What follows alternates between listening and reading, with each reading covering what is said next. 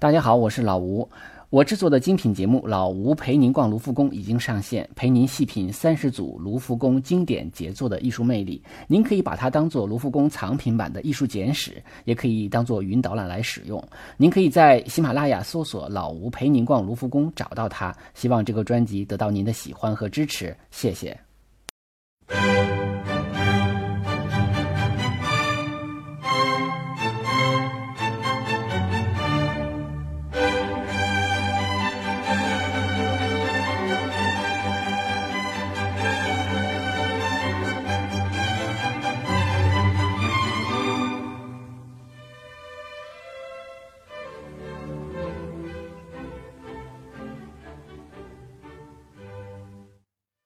大家好，欢迎收听手机美术馆，我是老吴。啊，大家也可以订阅微信公众号“手机美术馆”，里边会有更多的高清图片。今天呢，我们继续来讲法国著名画家、新古典主义画派的奠基人啊，路易大卫。这也是这个系列节目的最后一期了。我们把这期节目的名字叫做《拿破仑死忠粉》。从名字大家可以看出来，那么主要是讲。呃，他在人生的最后一个重要的创作高峰时期，就是拿破仑执政时期。那么他本人也是拿破仑的这个忠实的拥趸者啊，也是拿破仑指定的宫廷画家。呃，当然他这时期的主要作品也是主要围绕着拿破仑来进行的。那么我们很多的作品就是都被我们所熟悉呃，就是在很多的书里都看到过这些作品。呃，所以这期这期呢，主要是讲他最后人生的这个时期。上期我们说到马拉之死的时候呢，是在一七九三年啊，就是大卫在马拉之死之后呢，创作了这个画，这个非常著名，也是他人生中最巅峰的一个代表作品。呃，他创作这幅画只用了大概三个月的时间。呃，那个。因为他之前一天不是正好去过马拉他们家嘛，所以他就非常熟悉那个场景啊。当然了，这个具体的细节我们在上期节目中已经说过了。那么从这个一七九三年开始啊，呃，因为马拉的这个死亡，所以导致当时的公安委员会啊，也就是我们说的那个政治警察啊，国民安全委员会，那么就开始进行大肆的这种抓捕啊。啊，宣判一些人为叛国者呀，等等等等吧，就进行了更加残酷的这个恐怖统治。啊，就是当时这这个雅各宾党的这个领导者不就是罗伯斯庇尔吗？那么很多呃无辜的人被杀，啊，成千上万的人送上了断头台，还包括这个国王的亲属啊，还有一些贵族啊等等吧，这就是株连嘛，啊，非常违反人道，而且在。在这个马拉之死之后的十月份，那么，呃，路易十六的王后，呃，安东瓦内特也被处死了。嗯，到了一七九四年的时候啊，就是，呃，当时有一个，就是因为，呃，罗伯斯比尔啊领导的这个军队啊，先后击退了像普鲁士、奥地利还有英国、荷兰的一些联军。啊，然后呢，在经济经济上也做了一些改革，但是因为大肆的这种。呃，呃，捕杀啊，所谓的叛国者，那么给人们造成了一种非常大的一种政治恐怖啊，就导致了呃大家的一种呃一种怎么说对罗伯斯庇尔的强烈的不满吧。那么就发生了这个历史上的热月政变。呃，当时这个热月政变处于呃法国新历的热月嘛，就叫热月政变，七月份啊。嗯，有呃，七月二十六号那天，一七九四年啊，罗伯斯比尔在国民公会上发表演说，他说说国民公会中还有尚未肃清的议员啊，那么议员议员们就说那还有谁？你说吧啊，他说我我不说啊，那就给大家造成了非常大的恐慌。那么第二天开始再开国民公会的时候，议一掌就打断这个发言啊，打断罗伯斯比尔的发言。那么，呃，议员们纷纷要求这个打倒暴君啊，要抓这个罗伯斯比尔。其实已经抓到他了，但是，嗯，很快呢，他就被被他的这个国民卫队给抢出来了啊。抢出来了之后呢，就是等于国民工会派人再去抓他。抓他的时候，他就他就想自杀啊，他想自杀，结果这个枪只是打穿了下巴，没有打死自己。那么就再被抓起来，后来被，呃，等于也被判成了叛国者啊，就跟别人给给他给别人的这个罪名是一样的。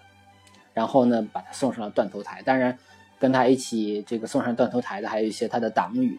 啊。但是呢，因为在抓捕期间，这个大卫并没有跟罗伯斯比尔在一起啊，可见呃两个人的关系可能也没有就是那么密切吧，就是他可能不算完全的政治上的盟友啊。可能就是呃深度合作的一个关系吧，但是呢，就是罗伯斯比尔被处死之后的五天，呃，大卫就被也被以这个叛国者的罪名给关入了监狱。说来也有意思，首先关他的地方呢，就是征税大楼啊，大家还记得拉瓦锡那幅画吧？就是拉瓦锡曾经工作过的地方啊。后来呢，又又把他转到卢森堡公园啊，卢森堡公园是。呃，这个巴黎，嗯，一个比较大的一个公园园林，还有卢森堡宫啊。那么他在那个那个地方呢，是关押他啊，他关了大概有一年多的时间。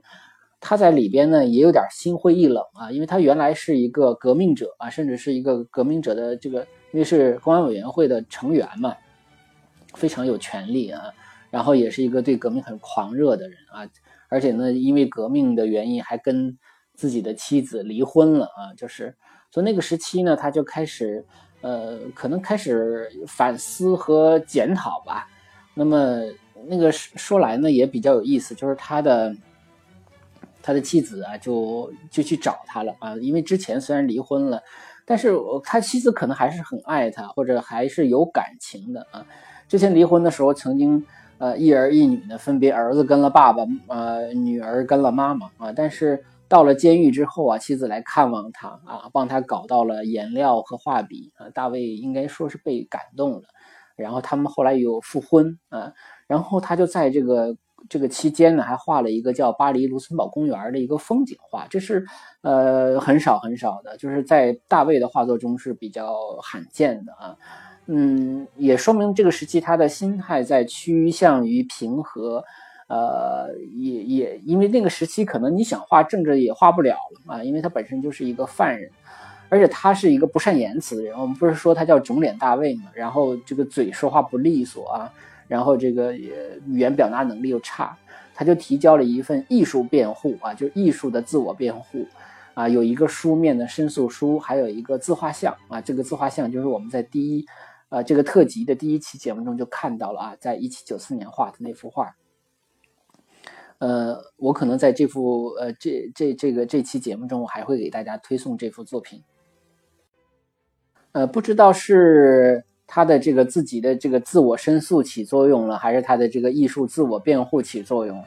呃，一年多之后，他就被释放出来。那么他在这个期间呢，开始注重一些家庭啊，画他的姐姐，画他的姐夫啊，还有他姐姐带着孩子啊。他我我我估计他可能也由此对女性有了一个重新的认识啊，尤其他的妻子对他的那种关爱啊，我觉得可能给他了很大的一个温暖。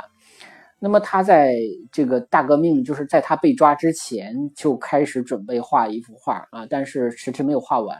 那么他到了出来之后呢，他就细心的啊把这幅画最终画完了。这幅画呢，他一直到一七九九年啊，等于一七九四年一直画到了一七九九年。当然，主要还是在他出狱以后完成的。呃，这幅画叫《劫夺萨宾妇女》，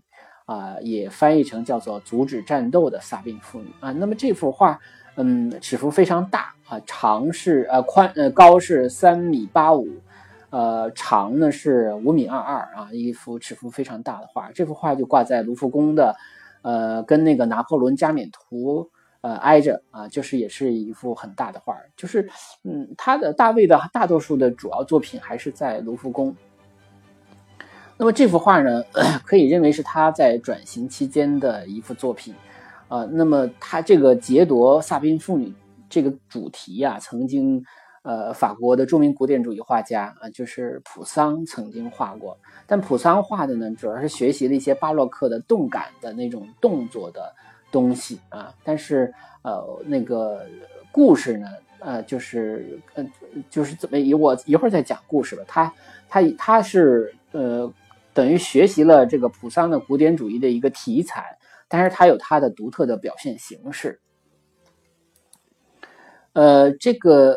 呃，等于他呃呃，我们可以看这幅画，我们把这幅画先推送给大家。那么大家可以看到，在这幅画的呃中间啊，有一个女性啊，呃，我们看一下这幅画，呃，她呢伸出双手啊，拦着一个呃一个罗马的战士啊，罗马的战士呢，呃。这个姿态非常好啊，这个身材特别好。然后呢，呃，双脚叉开啊，一个稳定的三角形构图啊，右右右手拿着一个矛是吧？左手拿着一个盾，盾上还有一个呃这个喝狼奶的这个标志啊，那就是罗慕卢斯啊，就是罗马城的开拓者。这就是印证了这个人的身份啊，就是他是罗慕卢斯。那么这个女的是谁呢？这个呃，这个女的叫赫尔西利亚啊。这是个怎么故事呢？就是是这样的，就是在呃罗马城刚建成的时候啊，就是缺少女人啊。当时罗马城的人就跑到呃附近的这个萨宾啊，去夺了很多萨宾的年轻妇女过来啊，那么强行婚配，这样的话呢，为自己这个城市的后代呢，后来呢，就是创造一些这个。呃，就造人，就是有一些后代嘛，就是要有，呃，繁衍嘛，啊，但是呢，这个萨宾的，呃，就是萨宾城的这个主人公哈，呃，叫呃塔提乌斯啊，就是这个赫尔西利亚的爸爸啊，他呢，呃，带着萨宾的男子啊，也就是这些妇女们的。这个叔叔伯伯是吧？还有这个爸爸兄弟还等等吧。那么就来这个罗马呢，要把自己的这些女女儿们哈就给抢回去。但这个时候呢，呃，这些萨宾妇女在罗马已经呃等于生活了有一段时间了，有很多人已经生了孩子了。所以对于他们来说呢，就非常的纠结啊，就是说，一方面呢是自己的丈夫啊，就是他们他们已经认认了这些这些呃身份了啊，因为他们已经有呃有后代了啊，有，所以呢还另一边呢就是萨宾这边呢是自己的兄弟，是自己的爸爸叔叔啊，是是这样的一些人，所以他们之间的斗争啊就成了呃对于这些女生来讲就两方亲人的一个斗争，那么。在这个就是我说的普桑的那幅画里面，更多的是表现出战争的那种激烈动感。可是，在呃新古典主义的画家大卫的手上呢，他表现的相对的就是斗争的战动感的场面可能稍微差，就是差一些。更强调的是那种古典的造型美啊！你看，我们看到了这里边的造型。刚才我讲了那个罗慕卢斯啊，那个美少年的形象啊，而且这里边你看大量都是裸体啊，就是这是也是新古典主义绘画的一个特点，就是他经常用呃裸体或者半裸体的形象啊。他一方面是就是新古典主义的审美，就是喜欢古罗马、古希腊的裸体性的雕塑，所以他尽可能的还使用裸体的形象，所以。呃，这个是他审美中的一部分，然后呢，他再就是他的构图上的均衡啊，横横的对竖的是吧？这个呃，然后人的这个位置呢，基本上是黄金分割啊。你包括这里边，你看罗慕卢斯的位置就是黄金分割线上啊。你看他在这个呃穿白色纱裙的这个女子的后边，不有一个女，也是一个妇女啊，举着儿儿儿子啊，举着小孩儿。那么它呢是一个竖线的构图，那么就跟这个罗慕卢斯手里拿的这个矛的横线构图呢，哎，又形成了一个构图上的一种均衡啊。而且呢，它这里头你看，我们可我们可以看到，呃，罗慕斯呃罗慕卢斯拿的这个盾呢，盾面是朝外的啊，它也就是向外的。而这个后边的啊，也就是说我们看到画面最左侧的这个啊塔提乌斯的呃，就是赫尔西利亚的爸爸啊。这也是个裸体的形象啊，他拿的这个盾呢，哎，恰恰好好是，呃，盾面是朝里的啊，等于等于一个冲一个冲里，一个冲外啊，他俩的身体也是一个冲里，一个冲外，你看这都是均衡的啊，就是他的这个新古典主义构图的一个特点。那么这里头，我觉得最重要要讲的，可能还是这个里边的人物的故事情节的设定。我们看到了。呃最中央的这个女子穿白纱裙的这个女子，她最就是赫尔西利亚，她最重要。呃，一方面她是萨宾王的女儿，一方面她是罗慕卢斯的妻子，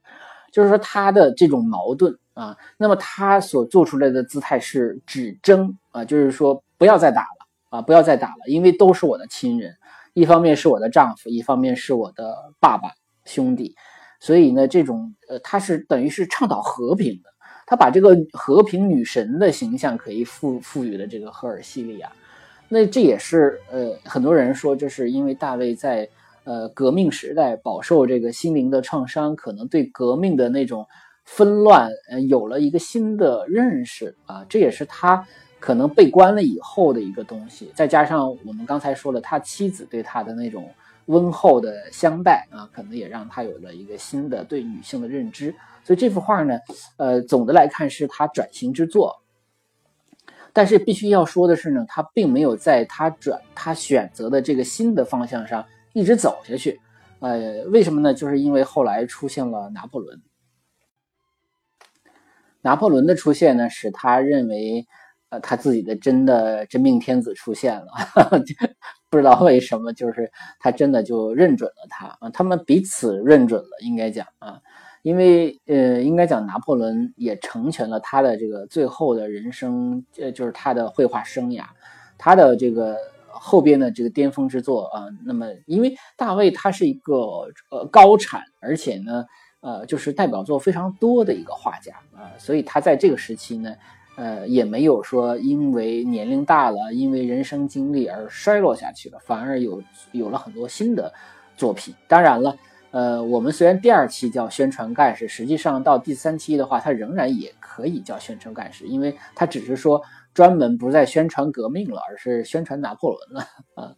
那么这个他所他所画的这种历史事件，呃，或者说画的那个真实发生的现实的世界，他所追求的真实，可能跟真正的真实是有区别的啊，它是一种艺术的真实。啊，那么这也是，呃，就后来呢，因为我们也会接触一些就是比较懂古典呃主义绘画法的，或者叫学院派画法的一些一些朋友啊，他们在分析画面的时候，对于画面的这种。呃，造假啊，就是为了构图上的不能叫造假吧，这个说法可能不太好听。就是为了构图的需要去修正一些现实的东西的话，他们不觉得有什么问题啊，因为他觉得这就是一个构图的需要啊。所以呢，可能在学院派，呃，学院因为来自于古典主义绘画嘛，就等于有了这样的一个基础啊。当然了，就是说可能之前也有为了构图而而这个呃。来修改现实生活中的一些场景的或者一些道具的一些事实的部分，但是都没有古典没有新古典主义的这么明显啊，所以我们看到到呃呃新古典主义的时候呢，它的这个风格呢就是呃追求了这样的一种叫模仿地道的古代生活啊，它的目的是再现，但这种再现实际上是要让你感到它是真实的啊，并不一定它是。真正的真实的，所以呢，就是一种主观真实吧。就是我们说了绕了半天啊，其实就是一种主观真实。那么到了一七九四年的，就是九四年，我们刚才讲的这个吉略萨宾妇女是到九九年完成的啊。就九九年基本上他就成为拿破仑的执政执，就是他的这个呃呃他的这个呃专职画家了啊。在呃，我们可以再往前再推几年啊，一七九四年的时候他。呃，不是那个被被抓起来了嘛？啊，就是热烈热月政变以后成立的都政府，他就在都政府期间，啊，被抓起来了。那么都政府呃期间呢，就崛起了一个军人势力。那么著名的这个这个拿破仑就是这个时期发迹的啊，就开始发迹了。那么到呃这个期间呢，一七九六年的时候啊，这个拿破仑与呃约瑟芬结婚啊。那么约瑟芬呢，呃当时比他大。六岁啊，他可能才二十五啊，还是二十几岁？二十六岁啊。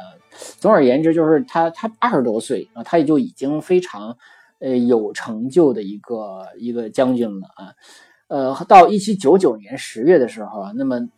这个拿破仑发动了一个雾月政变啊，因为当时那那个月份就是十一月叫雾月啊，就雾天比较多的月啊。那么他发动雾月政变之后呢，就获得了成功，那么他就成为了呃法兰西第一共和国的执政官，也就是所谓的执政府啊，就之前叫督政府，从他开始叫执政府，但是他就是第一执政。那这个他呃或呃就是他成为第一执政以后呢，就是等于一个军政府了，相当于。但是呢，就是因为之前的法国大革命那么多年哈，呃，然后这个各种恐怖局面轮番交替啊，这个也是咱们现在的话讲呢，也是有点民不聊生啊。尽管大家的打的这个自由、平等、博爱这些说法都挺好，但是呢，真正的生活呢，却是水深火热的，而且经济又不好，这个粮食又减产，生活各个方面又不好，然后还有这个保皇党的呃势力啊，还有国外的势力啊，等等等等吧。所以可能也有一个人心思定啊，就出现了拿破仑这样的一个强人啊，他其实是非常年轻的啊。那么那个时候一一七九九年，他可能才三十岁啊，所以非常呃有成就啊。那么到了呃一八零零年的时候，他这个在第二次反法同盟战争期间，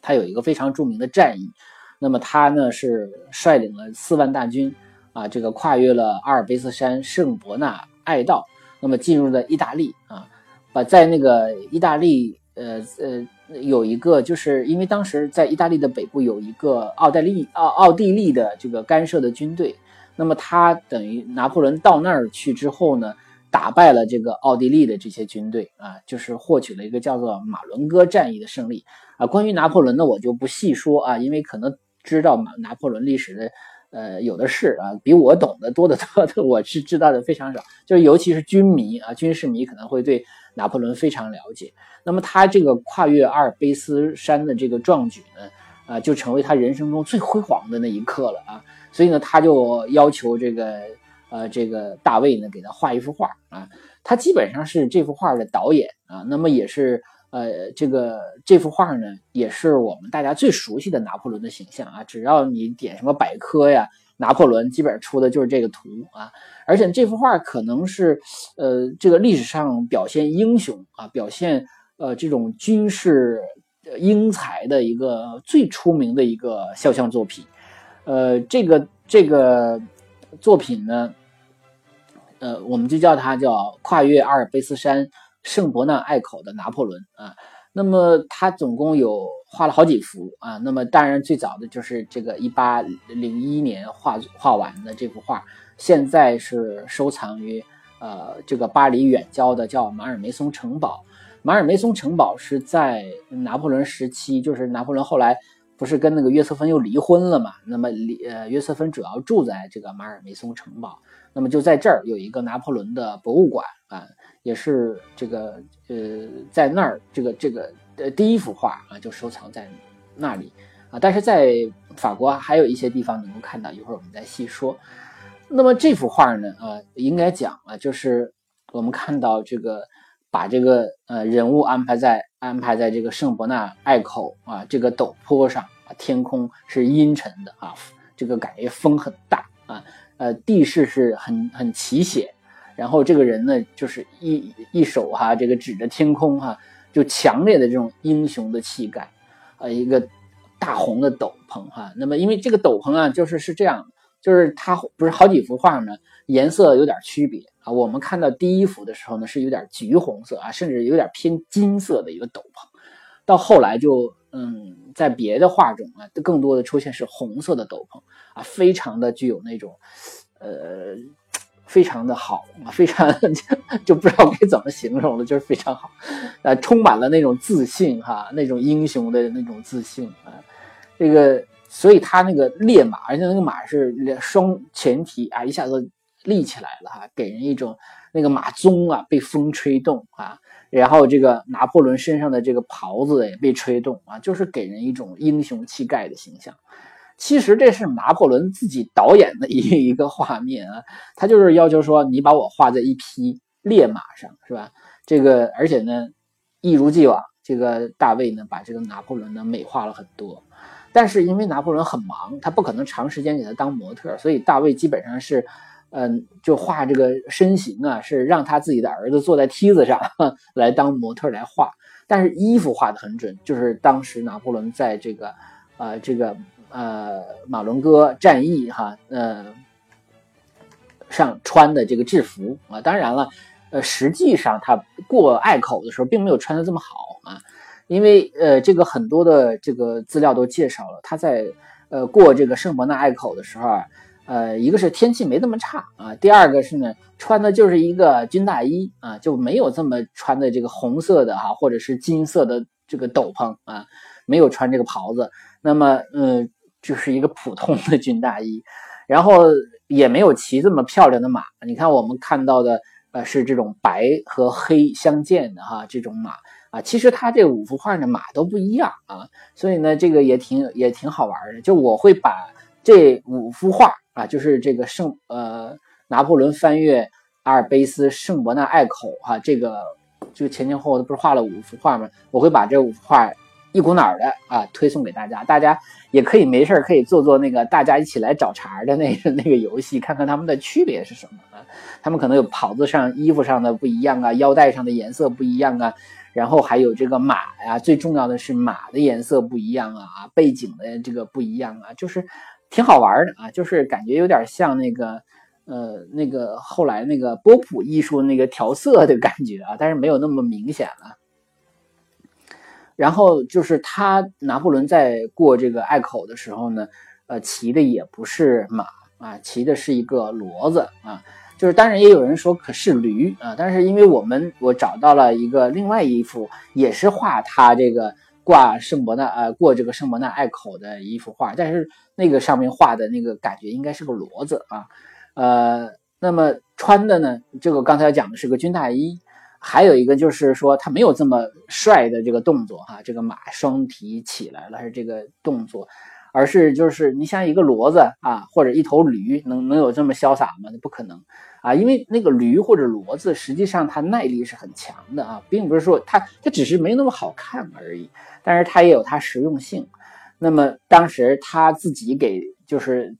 这么导演的这么一个画面，就是说，就为了渲染英雄气概和史诗般的远征，是吧？呃，其中呢有一幅呃收藏于凡尔赛宫的这幅画呢，前年到去年的时候曾经来中国进行过一个巡展。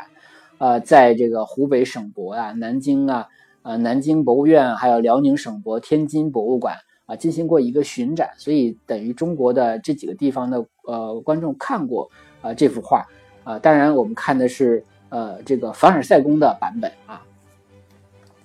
然后呢，还有一个说法就是，呃呃，可能大家有很多朋友也喜欢听蒋勋老师的讲座啊，我也特别爱听啊蒋老师讲座，他有。一个讲座中提到说，这幅画有一个动作上的错误。他说，这个马的动作呀，就是双蹄抬起来啊，这个动作是做不出来的啊。做如果说，呃，如果说做出了这个动作的话，下一个动作那个马就要摔倒。然后我呢就比较好奇啊，我就专门问了一个我的这个马术教练的朋友啊，他是一个真正懂懂这个训练马的。我说，呃，有一个说法说这个马的动作是假的啊，因为。呃，可能大家认为这个大卫经常为了画面的好看啊，做各种各样的造假。那其中也有这个说法，就是这个动作造假啊，就说这个动作如果下一个动作就是双蹄一落下来的话，这个马就摔倒了。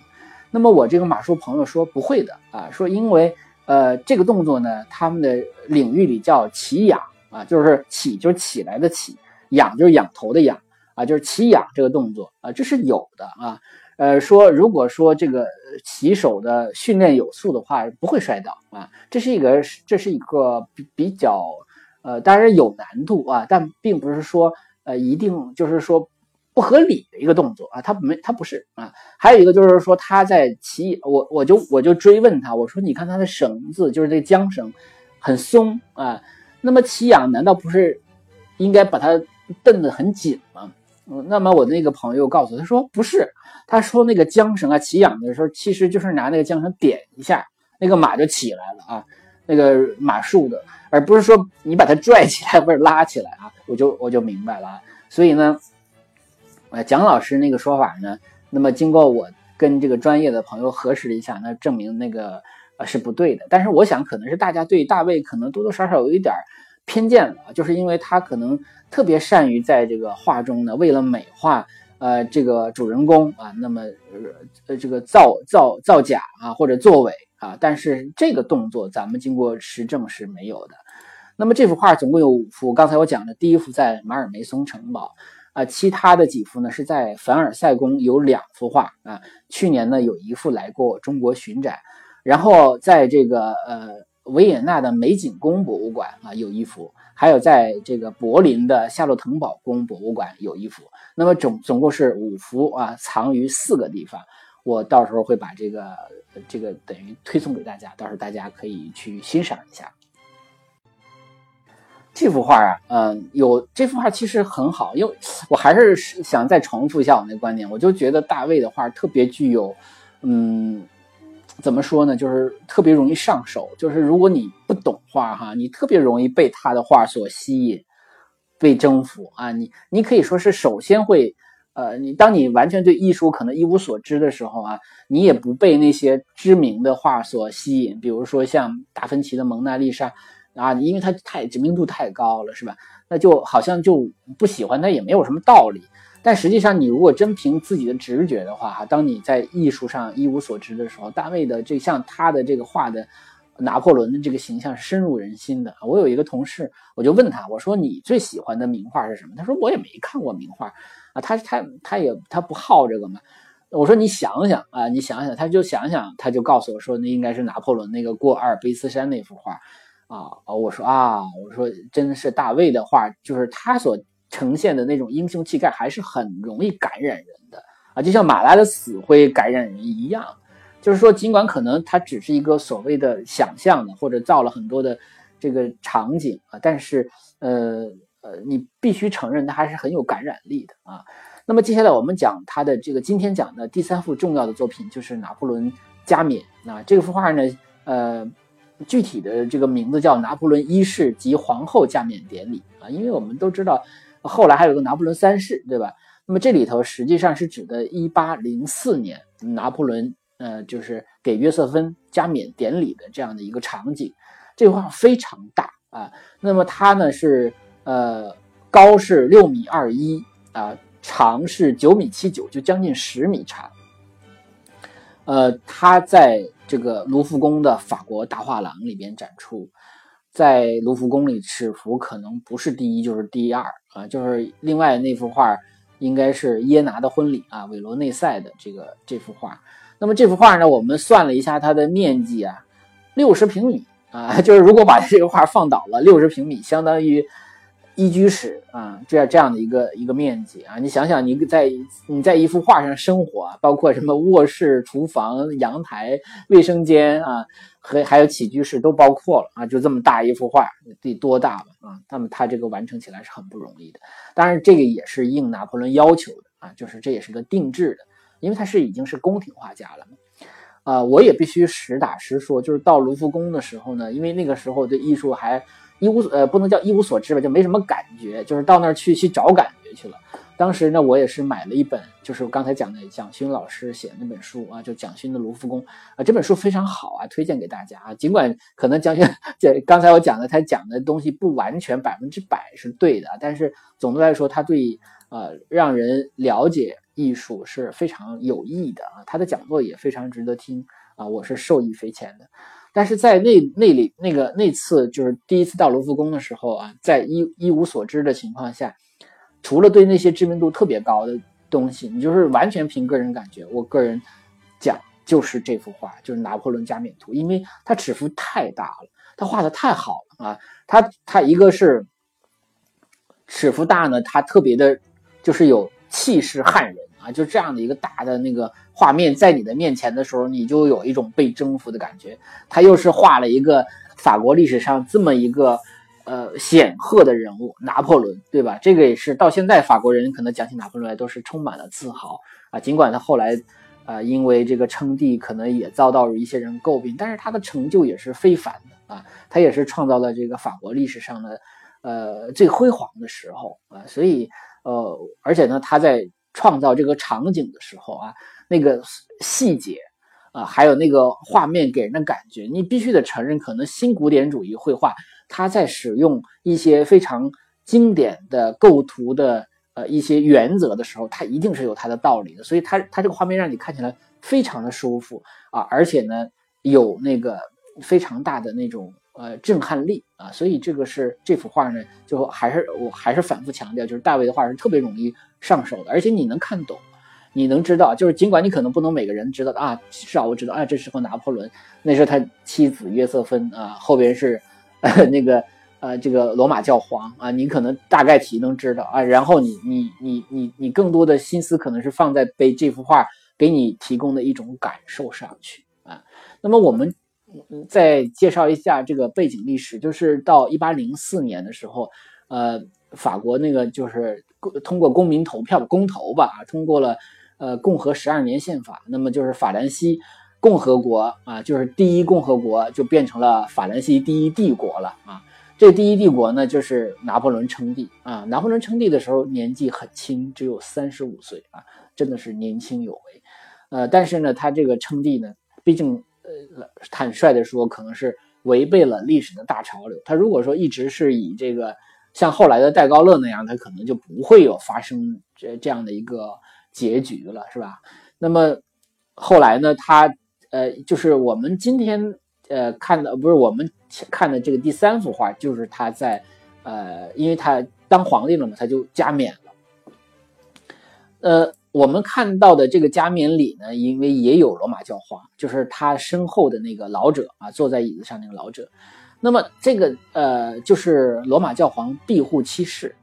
呃，但是呢。呃，就是原则上来讲，皇帝的加冕都应该都应该是呃教皇来加冕，但是拿破仑没有啊，这个可能很多人都知道这个故事。就拿破仑说，天下是我打下来的，对吧？这不是他有点这种感觉，就是他是一个很有气度，而且他才三十五岁，多年轻，对吧？这个呃，而且他是有真成就的，是吧？金三胖可能也三十五岁吧，大概这个年龄吧，那跟拿破仑没法比。所以呢，他是靠的是这个，呃，怎么讲，就是自己的能力啊，获得了这样的一个啊皇权，呃，然后他就自己拿着这个这个这个王冠，自己给自己就加冕了，自己戴上。所以我们看到，在这个教皇的手上是没有王没有王冠啊，而且呢，好像什么都没做啊。但是呢，就是后来会拿破仑也觉得他这个手都放在这个椅子上也会很很尴尬，就让他。呃，手做了一个降服的动作，但是呢，呃，为了避免这个画面过于刺激啊，他他也并没有呈现说他给自己加冕的这样的一个场景，而是说，因为他要呃给他给自己加冕完了之后，他还会给他的妻子啊约瑟芬加冕啊，尽管他们结婚已经有挺长时间了啊，但是这个毕竟是一个封后嘛，对，是就是加冕封后。呃，这样的一个场景，所以我们看到的是拿破仑一世给他皇后加冕的这样一个典礼，他是动了心思的。你看，我们我们说这幅画它巧妙就巧妙在它反映的场景并不是最关键。我们我们一般理解应该是拿破仑一世自己加冕才是最关键的，但是因为他有这样的一个历史，就是他是自己给自己加冕的，可能会带来尴尬。那好，那就是他给他的妻子呃加冕，好像就。呃，就好没有什么啊无可指责的了哈，所以这是这个这个画中给人的一个呃，就是一个怎么讲呃，也是一个对事实的一个调整啊，或者说他选择了一个呃他认为合适的一个场景啊来表现。同样啊，就是他的一贯的作风，就是他为了呃这个画呃这个画呢，因为是。拿破仑定制的，所以他会有一些要求。拿破仑有些要求，那么他都满足了。这个要求，比如说我们看到看台上啊，有一个呃老太太坐在正中央看着，那就是拿破仑的母亲啊。但是拿破仑母亲其实并没有参加拿破仑的加冕礼。但是这幅画呢，它是也有点政治宣传的意味啊。那么就是要表现家庭的团结，所以呢，拿破仑说：“你把我妈画上啊。”所以他就把他妈给画上去了啊，因为。拿破仑的母亲不太同意给约瑟芬封后啊，尽尽管两个人可能确实结婚了，但是他可能不太喜欢他，而且约瑟芬有一个背景，就是约瑟芬在嫁给呃拿破仑之前，已经是一个就是遗孀了啊，就是她等于已经已就是有过一段婚姻了啊，而且有两个孩子啊。那么有两个孩子呢，等于她是一个寡妇啊，那么嫁到了拿破仑这儿啊，所以这个这个说起来就就给人感觉可能。拿破仑这么有成就的哈，这么年轻有为，怎么娶了这么一个这 这样一个呃年纪还比他大六岁的一个女人呢？是吧？他我估计他妈妈可能就受不了这个啊。当然，其实他俩在一起生活很很长时间。实际上，在嗯一一八零九年的时候啊，也就是说这个加冕礼五年以后，呃，他就跟约瑟芬离婚了啊。说法呢有两种啊，就是呃最主要的一种呢是说这个约瑟芬不能再生养了，就是不能再生孩子了啊。那么这个拿破仑就非常想要孩子啊，因为他觉得他是一个皇帝嘛啊，他是希望有自己的一个呃继承继承者的啊。但是后来呢，他跟这个约瑟芬离婚了不久，他就娶了呃奥地利的公主啊。然后这个叫玛丽路易斯，呃，然后这个法奥结成同盟，所以呢，我觉得也有可能就是说他有一种政治联姻的需求啊，两者的原因可能都有啊。他他自己对外说还是很爱约瑟芬的，所以那个约瑟芬后来离婚之后呢，主要就住在我们刚才说那个马尔梅松城堡啊，就在那里住着。所以马尔梅松城堡有拿破仑的那幅过这个阿尔卑斯山的画啊。我估计这个约瑟芬没事也看看这个画啊，感慨万千啊。这个拿破仑对他的继子啊，也就是他这个约瑟芬带来的那个儿子，呃，很好啊，对他也很照顾。在那个一八零五年的时候，他在他不就打下来意大利嘛，然后又呃又让这个教皇加冕他成为意大利的国王啊，兼并了热那亚。然后他还封自己的这个继子啊，就是，呃，这个约瑟芬的那个儿子，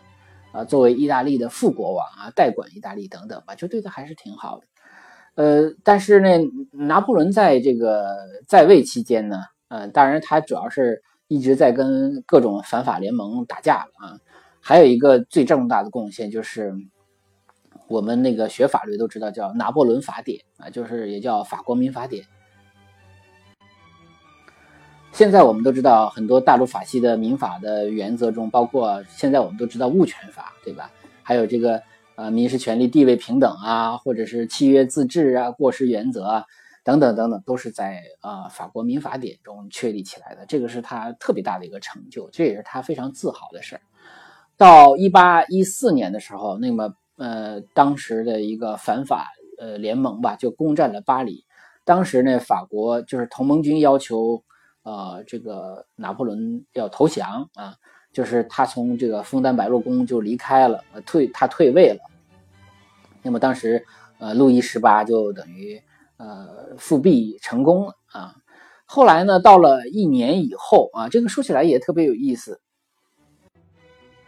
路易十八这个复辟成功以后啊，他曾经赦免过很多的犯，就是呃有罪之人，包括那个时候。曾经投票，呃，处死这个路易十六和安东瓦内特皇呃王后的这个只要投票过的人呢，他都是赦免了啊。因为你想想，等于处死过国王和王后的人，等于对于一个波旁王朝复辟来讲，那就是一个罪，就是一个罪人。但是他都赦免了，等于大卫就没罪了啊。等于之前在革命期间，呃，所犯的对国王的罪行就不存在了啊。但是到一八一五年，呃，那么拿破仑后来又回到巴黎，啊，那么这个时候就就开始了一个所谓的百日王朝，这个你你必须承认，所以为什么我们这些叫做拿破仑死忠粉呢？就是大卫啊，对拿破仑就是真是抱定了啊，不放，所以他等于拿破仑一回来，他就马上去带着自己的儿子去找这个拿破仑去抱大腿去。然后这个拿破仑还授予他荣誉士兵的称号啊，就等于还是很很重用他。但是时间不长啊，既然是百日王朝嘛，很快就遭遇了滑铁卢。那么这时候拿破仑就再也没有办法成呃成气候了啊，就是所以拿破仑时代就过去了。但这个时候，因为你前一个罪名被赦免了，但是第二次你又去抱拿破仑大腿了啊！这个时候，呃，等于路易十八是不不允许不放过啊，就他后来的晚年呢就流放啊，有人说流放，也有人说他是自己逃到这个呃比利时的这个布鲁塞尔啊，那么在那儿度过了余生，大概是九到十年的时间。我们可以再回到这幅呃这个气势撼人的呃拿破仑呃一世呃给皇后加冕的这幅画上啊，我们可以看到这个整个的场景中啊有一百五十多个人啊，那么当然了，呃在正中间就是拿破仑和他的妻子，那么拿破仑呢不是在正呃呃正中间啊，他两个人在正中间，但是他他是在稍微偏右一点。其实我们如果仔细看的话，他就是应该在黄金分割点上，所以呢，就是这也是新古典主义绘画的特点，就是他在人物的呃这个排布上，它是尽可能的符合呃那种理性的啊那种均衡的啊，或者说我们说这种古典的啊这个审美的传统上啊，所以你你为什么说这画看着舒服，就是因为它是经过呃理性的排布的，而且上边的一些。一些首饰啊，镶嵌的宝石啊，珍珠耳环呢，呃，这个而且它的衣料啊，那种天鹅绒的质感呢，啊那种红色的这种袍子的这个质感啊，或或者是里边丝质的里料，都非常的精准啊，这也是呃新古典主义非常高妙的一种呃绘画技巧。拿破仑穿的这个衣服基本上是一个红白相间的袍子啊，那么是一个头戴桂冠。他呢是这个，传说中他很矮啊，传说他只有一米五七，但是经过最新的这个资料呢，包括他不是曾经，呃，把他的尸体从那个呃那个岛上哈，就转到呃这个荣军院嘛，就是嗯我们现在叫巴黎的荣军院，就是巴黎的军事博物馆。啊，说到这儿正好可以帮他们做个广告，就是巴黎的军事博物馆刚刚开微博，就今天。我我做这个之前，他刚开，所以只发了一条微博，大家也可以关注他。他那个，嗯，就在他等于搬到，等于把他尸体搬到那儿去。那么他曾经之前做过尸检，呃，也就是说，经过这个呃这个计量单位的换算的话，他大概是一米六九左右。一米六九的话就没有那么矮啊，就当然也算不上什么高个儿啊，但是也不是那么矮了，就是。所以呢，也有很多人说说他在这里边显得也不也也挺挺拔的啊。当然，可能本人确实也不也没有像大家说的那么矬啊。那么这个加冕礼呢，是在呃巴黎圣母院里进行的。但是这个柱子啊，跟我们在实际看到的那个巴黎圣母院是不一样的。实际上，这个它的场景呢是经过了一个装修的啊。那么现在这种装修当然可能都已经拆掉了。呃，所以它的那个柱子是方形的啊，但是呃，因为呃，因为它在我这个画面最右侧有一个雕塑啊，这个雕塑只露了一边儿，那么这个就是一个主题叫呃圣殇的这么一个雕塑啊，这个雕塑呢就在巴黎圣母院，就完全可以对得上啊，所以呢这个场景呢是没有什么疑问的。呃，刚才我们讲了啊，就是他为了体现家庭和谐哈，他把他妈妈。啊，没去的妈妈给画上去了，啊，其实大卫也在上面画了自己啊。我在这个呃细节的图上，我会把它呢截下来告诉大家。他就在他母亲的上边的看台上啊，那么有一个呃从左边数第二个呃人，那么手里拿着一个像素描本一样啊，在好像在画画啊。那么那个人就是大卫啊。当然了，呃，这个肯定不是真实的这个位置啊。如果说真实的位置的话，他应该在我们这个位置。啊才对，但是他是为了画上他自己，他就把呃这个把他的位置调整到对面去啊，这也是这个画中比较有意思的一点。另外，在这个拿破仑右侧啊，在台阶下边站着一些人，手里拿着权杖啊，拿着那个什么那种叫叫叫叫叫什么什么什么之手啊，叫叫我我想想啊，呃叫正义之手啊，那么这些东西呢，都是表示着皇权的啊。呃，还有呢，就是这幅画也画了两幅画啊，其中呢有一幅是在呃凡尔赛宫啊，那么第一幅是在卢浮宫，第二幅在凡尔赛宫。呃，差异并不大啊，就是说唯一的差异就是拿破仑的妹妹穿的衣服啊，那么凡尔赛宫呢，那是穿的是红色的啊，那么在卢浮宫呢，这个早期画的是穿着白色的啊，其他都差不多啊。然后呢，还有一个有意思的情节啊，这个是在呃卢浮宫出版的一本书上说的啊，就是我们可以看到在约瑟芬后边啊有一个年轻的女子啊，手里牵着一个小孩儿啊。那么这是谁呢？这个说起来特别有意思啊。这个女的呢是约瑟芬的女儿，啊，然后呢那个女儿那个小孩呢，那牵着那个小男孩呢，实际上是约瑟芬的外孙。也就是说，因为 这个时候呢，呃，约瑟芬加冕的时候已经四十呃四十一了啊，也也就是说他其实结婚很早，所以他已经都当外婆了啊，四十一岁的时候已经当外婆了。那个这个特别有意思啊，就是，所以我刚当我看到这段时候，我就我就忍不住在上面注注明了，我说天哪 啊，这种感觉。那么还有一还有一个要说的就是他这幅画这么大啊，一个人怎么完成？其实呃，他不是一个人在战斗啊，他是有一个工作室的啊，就是有很多大画家，历史上的大画家都是有工作室的啊，他们就是他呢是主要画一个草稿啊，然后负责构图啊。然后还有一些最主要就是大就是比较主要的人物的肖像，啊，还有一些关键性的细节，那么都是他来完成。然后当然其他的很多的部分是由工作室的其他画家来完成，还有一个专门的一个擅长画透视效果的画家来帮他画环境啊，那个人叫呃德果梯啊，那么来帮他啊，所以呢，他基本上就成为了。呃，拿破仑的一个专职画家。那么这幅画呢，是在一八呃零八年的沙龙展上展出过。啊，当时这个呃拿破仑呢来看这幅完刚刚完成之作啊。那么他在据说在这个画前呢一言不发的看了有三十多分钟，然后呢最后摘下了他那个帽子啊，大家都能想到拿破仑那帽子，向这个大卫表示敬意啊，就说明是非常喜欢。当然也是。有很多的情节也是达到了他的要求啊，他基本上是相当于一个客户了啊。而且呢，我们说这幅画说看了三十多分钟也不奇怪，因为这幅画尺幅非常大，有特别多的细节啊。然后总的场景和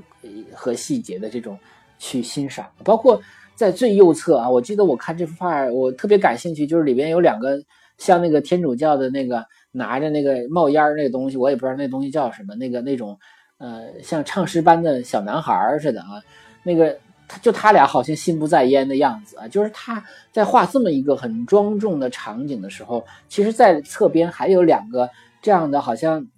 不是那么太重要的，但是专呃关注度就是专注度也不那么高的啊，两个小孩的形象，我觉得这个细节处理的都挺有意思的，就他没有把它处理的完全的刻板啊，他也会给你画两个溜号的人啊，我觉得这是他这个画非常呃非常好的一点。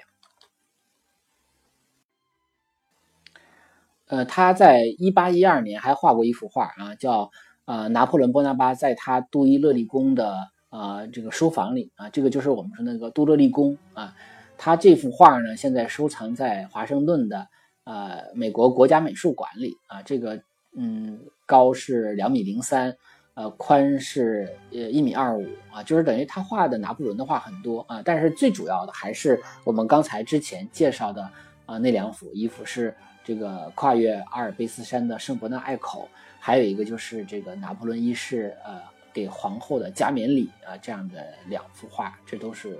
呃特别著名的，就是我们可能不一定在艺术史上啊，可能在普通的历史书上看到的。呃，而且还有一点要说，就是他在呃逃亡到呃，就是他后来不是到布鲁塞尔度过余生嘛？呃，在布鲁塞尔以后呢，呃，因为他等于是被法国。排斥了啊，不允许他回国，呃，他在布鲁塞尔呢，就是依附于他的学，因为他在美术教育方面很厉害嘛，他就有很多的学生，在布鲁塞尔呢，他主要是创作肖像画和风景画啊，就不再做这个政治政治题材了，在而且他后来又回复到古希腊和古罗马的题材了，就是我们说像赫拉斯兄弟之事那样的题材上面去了啊，但是可能没有那么多的道德意味了。呃，一八二五年的时候，在布鲁塞尔去世啊。那么他人呢是安安葬在啊布鲁塞尔的埃弗尔公墓。呃，当时送葬的队伍还挺浩大的，但主要都是他的学生啊。那么在队伍中还打出了两个标语啊，一个标语叫呃莱帕蒂耶尔啊，一个标语叫马拉啊。我们都知道，就是我们上期节目讲到的，他画的那两个死的革命者啊，一个叫莱帕蒂耶尔，一个叫马拉。他呢自己本身是想，就是说死了以后魂归巴黎但是是被法国政府拒绝的。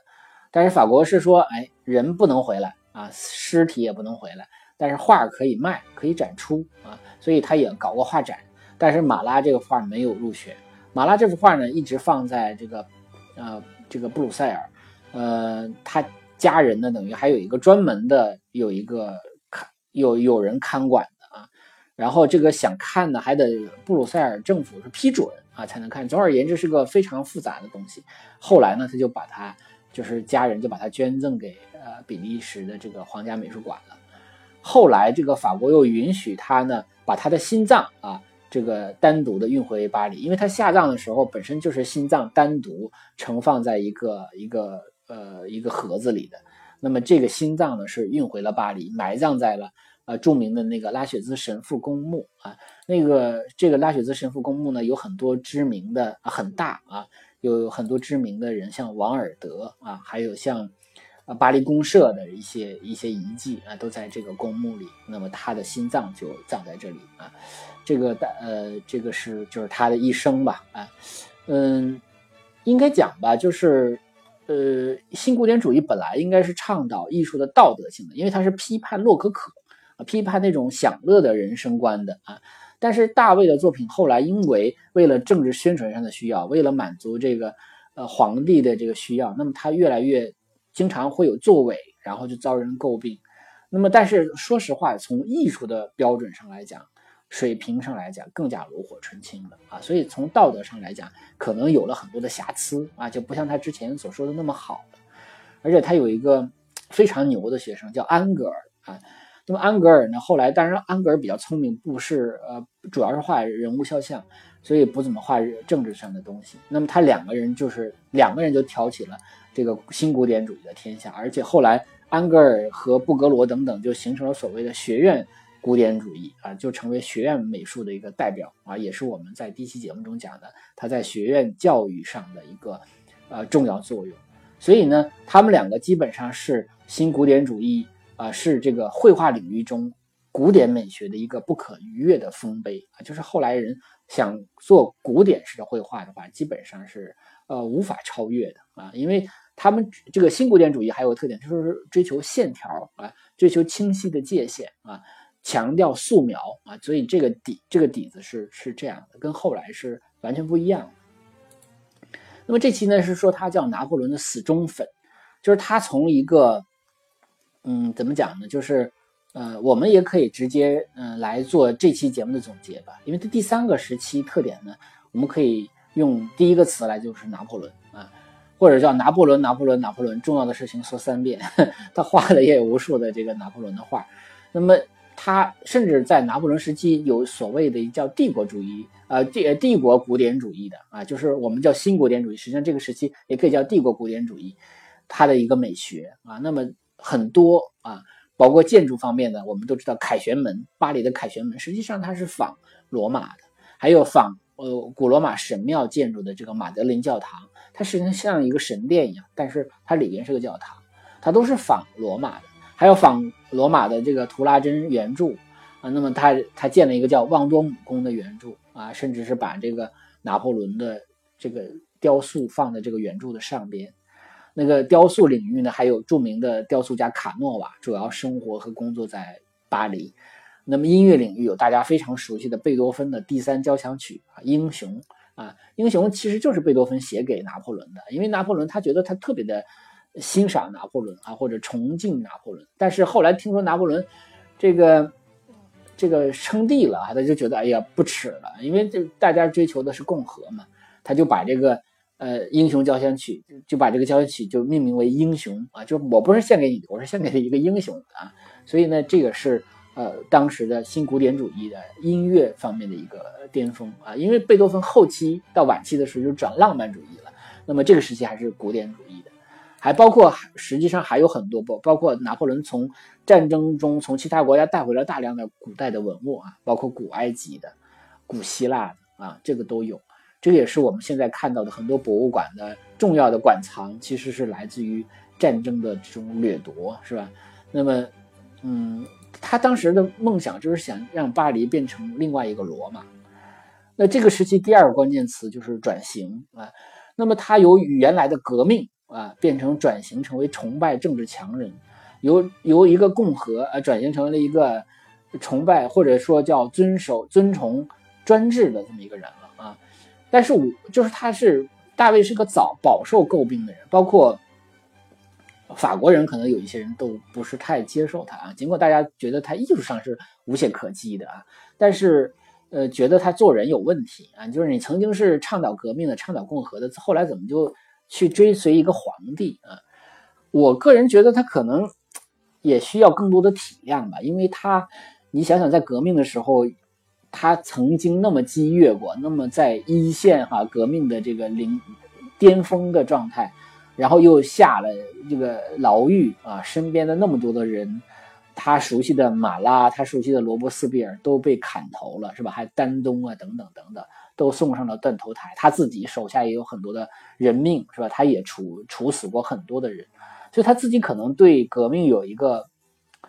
呃，有一个很大的一个反思啊，甚至可能就这种反思可能有点矫枉过正。所以后来他追随一个政治强人，追随专制，也许是他后来的一个价值上的选择。所以，我我我我觉得是对他是多需要一些体谅啊，就是他可能跟他的人生、跟他的呃他的生理缺陷啊，不善言辞、脸上有疤等等等等啊，我我觉得可能都有关系啊。那么，如果说第三个要总结的就是一个客死他乡哈，这个动荡啊、错落，但是却激越的一生，呃，为什么要用三期这样的一个三个小时的含量啊？长达六期节目的这么一个容量来做它呢，我真的是觉得他的作品跟他的一生是，呃，不可分割的啊，就是，呃，所以呢，你很难就是分开讲啊，你分开讲的话都会觉得没意思啊，所以我觉得从大卫的一生和他的作品中也能够，呃，能够了解这个时代，了解这个人，了解他的艺术啊，这都是呃分不开的啊，那么。今天的节目就是这样啊，正好也是六十一分钟左右。那么也感谢上期节目啊在喜马拉雅打赏的朋友啊，那么也欢迎大家呃留言评论、点赞、打赏或者转发朋友圈，跟更多的人分享。那么今天的节目就是这样，再见。